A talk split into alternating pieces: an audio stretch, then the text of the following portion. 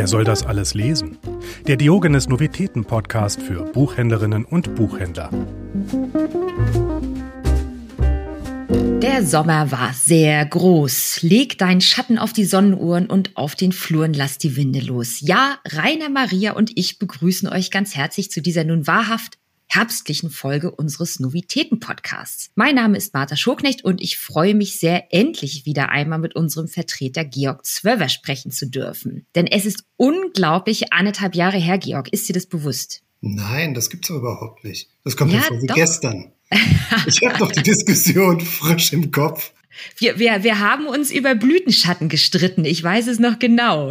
Ja, wir haben diskutiert. Wir hatten okay, wir, eine wir literarische Debatte. Das stimmt, eine literarische Debatte. Ich bin also gespannt, was heute passiert, denn wir haben es ja auch diesmal nicht gerade mit den schlichtesten und simpelsten Romanen zu tun, sondern vielmehr mit den beiden umfangreichsten des Programms, die es allerdings auch nicht nur von der Seitenzahl in sich haben.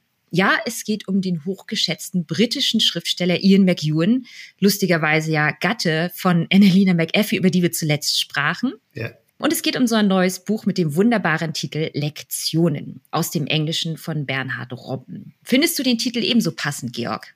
Der Titel passt eigentlich sehr gut, weil wir kommen ja, wenn man sich so ein bisschen dann weiter in den Inhalt des Romans vorwagt, ähm, aus einer ganz äh, patriarchalen und strengen Welt. Mhm. Der, der Protagonist, das ist ähm, sein Humus, da wächst er auf, ein Militärhaushalt. Und äh, insofern ist dieses etwas strenge Lektionen was natürlich dann auch anspielen kann, vielleicht auf die Beziehung zu seiner Musiklehrerin, also da gibt es viele Assoziationen. Ich finde es gut gewählt. Mhm, ja, sehr gut.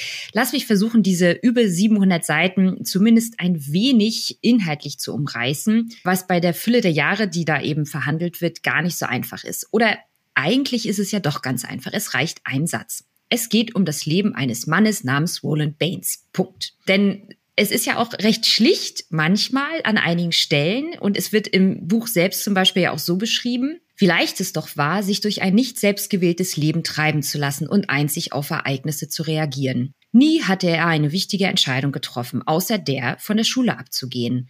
Nein, auch das war eigentlich nur eine Reaktion gewesen. Was ja schon mal ganz interessant ist, eben ein unspektakuläres Leben, so wie er es manchmal selber schildert, aber natürlich äh, wäre es nicht McEwan, wenn es nicht um Moral, Selbstbetrug, Selbsterkenntnisse, auch des Lesers bei der Lektüre, wie ich finde, Beziehung jeglicher Art, das Finden oder Verfehlen von Lebenswegen ginge. Und ich würde sagen, erstmal zu eindeutig auch um die Rolle von Männern und Frauen in unserer Gesellschaft und eben auch um das Aufbrechen dieser Rollen. Denn hier wird ein Mann mit Kind sitzen gelassen für die Karriere der Frau.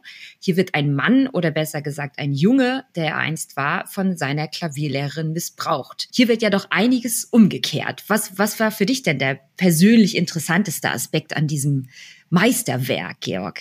Ja, Meisterwerk muss man wirklich sagen. Und du hast es eigentlich auch schon äh, gesagt. Wenn man jetzt die Geschichte umdrehen würde und sagen, der Held ist nicht ein Mann, sondern eine Frau und äh, mhm. äh, wird von seinem Lehrer verführt und wird von dem Mann verlassen, dann ist die Geschichte mhm. plötzlich wieder eine ganz andere. Dann ist sie quasi ja, wieder natürlich. das, was im Grunde so ein bisschen Mainstream, ja natürlich, das kennt man schon, aber dadurch, dass McEwan es umdreht und alles im Grunde diesem äh, Roland passiert, mhm. äh, ist es plötzlich eine vollkommen andere Geschichte mhm. und ähm, fasziniert mich unglaublich. Und ähm, es ist tatsächlich, ähm, wie du es auch äh, beschrieben hast, die Leichtigkeit der Sprache gefunden hat. Es werden ja doch teilweise ziemliche Brocken verhandelt. Mhm. Wenn man das so in Summe sieht und dann auf der anderen Seite diese Eleganz und diese Leichtigkeit der Sprache, die McEwan verwendet, man, man surft mehr oder weniger auf einer unglaublich tollen Welle durch dieses ganze Jahrhundert und durch dieses ganze Leben. Und ähm, ich, ich finde es unglaublich gut gemacht. Und äh, das ist tatsächlich einerseits der Held und andererseits, wie er es geschrieben hat, das ist wirklich eine ganz, ganz großartige Lektüre. Ja, es ist ein ungeheuer kluges Buch, aber eben, wie du halt sagst, dabei unterhält es sehr, es zieht einen rein und es bringt dann ja auch mitunter zum Lachen. Deswegen muss ich zum Abschluss, Entschuldigung, ich muss noch mal was kurz aus dem Buch zitieren, was mich wirklich sehr zum Lachen gebracht hat. Still begann Lawrence, das ist das Baby, im Schlaf zu scheißen. Der Gestank war gar nicht schlimm, eine Erkenntnis, die mit dem Erwachsenenalter kam.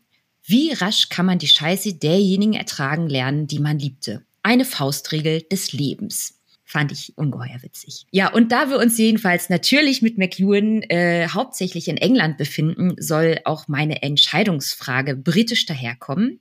Ist Lektionen von Ian McEwan für dich eher der Corgi der Queen, möge sie in Frieden ruhen, oder ein Windhund auf der Rennbahn? Ich kann mit beiden Hunden nicht besonders viel anfangen. Weder mit den Corgis noch mit den Windhunden. es ist aber mit Sicherheit kein deutscher Schäferhund. Ich würde mal sagen, es ist ein richtiger, schöner Straßenmischling. Ah, die, die Straßenmischling. Ja, okay. Und wem, mit wem würdest du dann äh, Lektionen am liebsten allein lassen? Mit oder ohne Hund? Wer kann denn hier am meisten lernen oder wer kann es am meisten lieben? Was denkst du? Ich glaube, dass jeder, der sich für Literatur interessiert, ähm, also es ist nicht der klassische Internatsroman, ähm, es ist aber auch nicht der klassische äh, äh, Coming-of-Age-Roman, es ist aber auch nicht der klassische, ähm, ja, wie soll man sagen, Bildungsroman. Mhm. Es stecken ganz, ganz viele Facetten drin. Das ist eigentlich für mich das Entscheidende. Und ich würde es jedem empfehlen, mhm. der ähm, mit äh, Literatur überhaupt irgendetwas äh, anfangen will oder sich für Literatur interessiert. Und, und vielleicht keine Berührungsangst hat mit dicken Wälzern. Ja, wobei da, also für mich war das überhaupt keine Abschreckung, weil nach dem ersten Kapitel bist du sowas von drin in der Geschichte. Mhm. Das lässt sich ja nicht mehr los. Ja, ah, nein, auf jeden Fall. Nein, nein. Also wenn man ja. erstmal anfängt äh, zu lesen genau. oder es in die Hand genommen hat, dann hilft eh gar nichts mehr außer weiterlesen. Also kommen wir vom moralischen Dilemma eines Mannes der Gegenwart ähm, zu den moralischen Fragen vielleicht sogar größeren Ausmaßes, muss man sagen, in einer dystopischen Zukunft. Denen von Gaia Morinos. So heißt die Heldin aus Solomonica de Winters Das Gesetz der Natur, aus dem Amerikanischen übersetzt von Meredith Bart. 2014 hat uns Solomonica mit ihrem Debüt die Geschichte von Blue verzaubert. Nun endlich also der neue Roman und sogar der Auftakt einer Trilogie. Georg, erzähl uns etwas über Gaia und äh, die Welt, durch die sie sich ja doch hauptsächlich kämpfen muss. Es ist die Geschichte von Gaia, es ist die Geschichte ähm, von einer Welt, nach einem Atomkrieg oder nach einem Atomschlag. Mhm. Es ist die Geschichte einer Mutantin, einer jungen Frau. Es ist die Geschichte von einer Frau, die in der Wildnis lebt, zusammen mit einem Lehrer und mit einem Jäger. Und äh, sie versucht, ähm, mit diesen beiden, versucht sie Dinge zu erlernen, um äh, zu überleben, mhm. wird dabei aber von dem Jäger geschwängert. Also sie ist dann irgendwann ist sie auch noch schwanger und da beginnt etwas. Also das war so der Zeitpunkt passiert relativ am Anfang, äh, wo ich mir plötzlich gedacht habe, das ist eine unglaublich spannende Identifikationsfigur, diese Gaia, eine junge Frau, die ähm, von Kapitel zu Kapitel äh, immer mehr Bälle in der Luft halten muss. Mhm. Also erst ist es ihr Überleben. Ich weiß nicht, wie es dir ging. Ja, ich, ich also ich, ich, ich bin bei dem Wort Identifikationsfigur gerade tatsächlich ein bisschen gestolpert, weil also ich finde natürlich auch, sie ist erstmal eine junge Frau in der Natur. Sie hat zwei Lehrer, eben der eine bringt ihr das Kämpfen bei, der andere eben das, das Lesen. Vielleicht kommen wir dazu auch noch. Das ist ja ein ganz, ganz wichtiger Aspekt in diesem Buch. Und diese beiden sind ja eigentlich auch die beiden Parts, die in ihr ja leben. Einmal so dieser, dem, um, dem es um Gerechtigkeit geht, um das Lernen, um das Bewahren von Geschichten und dem anderen geht, denen es um Rache und Jagen und Überleben geht.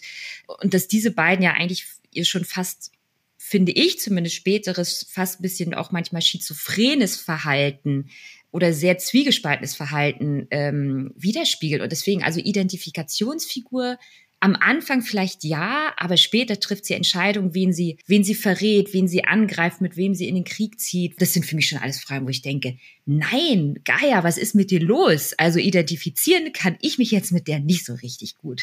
Ich meinte die Identifikation vielleicht auch eher so, ähm, dass du als junger Mensch unglaublich mit deinem Äußeren haderst. Dann, wie äh, versuchst du dich im Grunde ähm, mit der Welt zu verbinden? Mhm. Ähm, wie gelingt dir das? Und für sie ist es ja ein ganz besonders schwerer Weg.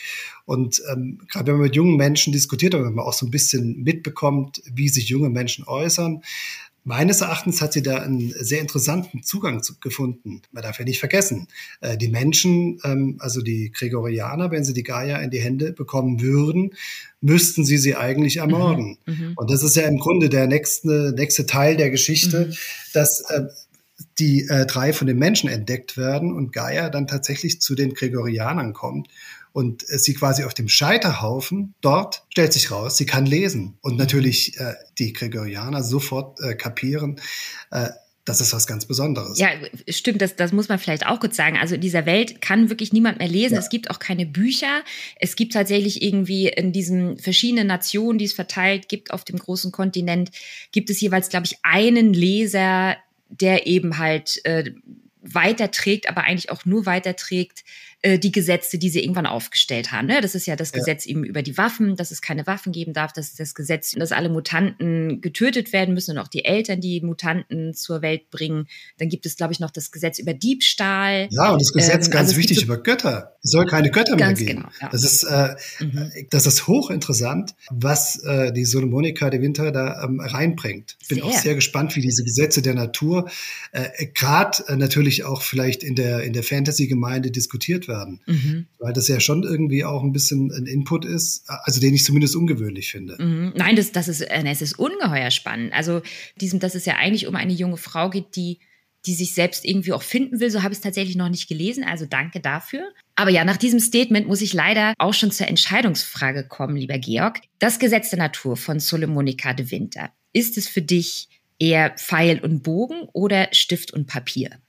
Pfeil und Bogen. Das ist einfach Kampfszenen. Das mhm. ist großartig gemacht. Ja, stark. Mhm. Und wenn irgendwo ein Pfeil in irgendeinem Hals steckt oder so, das ist auch großartig erzählt.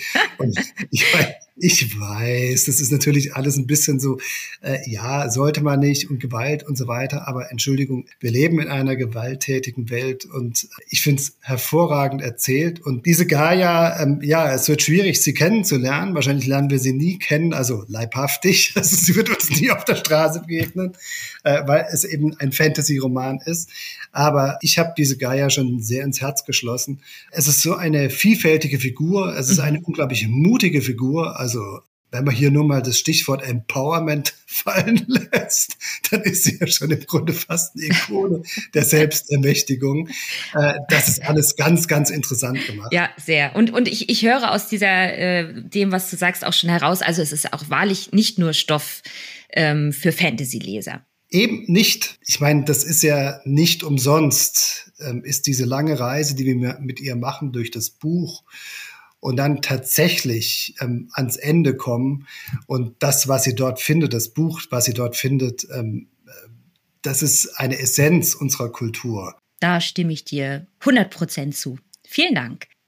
So, und nun lasse ich mich aber gerne von dir überraschen. Welchen Worstseller hast du uns denn mitgebracht? Also das, was ich mitgebracht habe, ist ein doppeltes Debüt, das vor Jahren erschienen ist und jetzt bei Diogenes endlich erscheint. Und es ist eine großartige Freundschaftsgeschichte. Also es ist eine wirklich, ähm, was ich in den letzten Jahren gelesen habe, ist es die schönste Freundschaftsgeschichte, die ich gelesen habe. Es ist ein Buch mit einer wirklich wieder großartig inszenierten äh, Landschaft, mit einem großartigen inszenierten Land. Das ist nur einer, der das so wunderbar macht von diesem Land und das ist der Joachim B. Schmidt.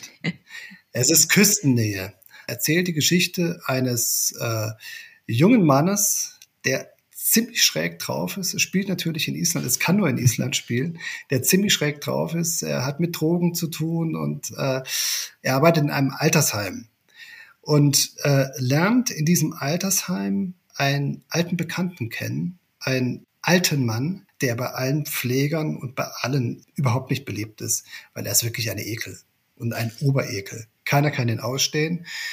Die beiden haben eine Geschichte, weil der Larus hat ihm ab und an mal Streiche gespielt und keine netten äh, Streiche.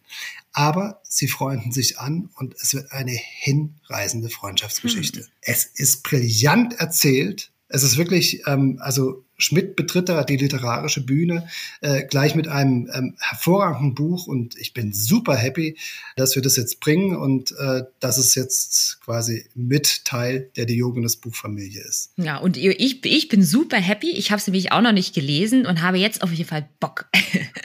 also Küstennähe von Joachim B. Schmidt ja. als dein Geheimtipp. Ja, vielen Dank. Genau, erscheint zeitgleich mit McEwen, Solomonika de Winter Ach, das wird ein, das wird ein herrlicher Lesemonat. Und es war herrlich, auch dich wieder einmal dabei gehabt zu haben, lieber Georg. Es war mir eine große Freude. Vielen Dank für deine spannenden Gedanken zu den Büchern heute. Ich danke. Das war sehr unterhaltsam. Das hören wir wiederum sehr gern. Vielen, vielen Dank.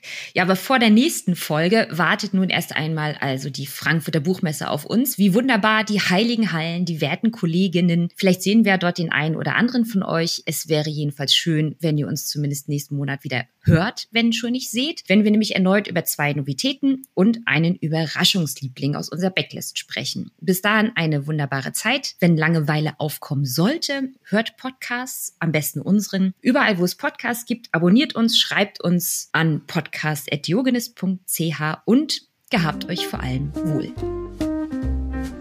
Wer soll das alles lesen? Der Diogenes Novitäten Podcast. Abonniert uns jetzt überall, wo es Podcasts gibt.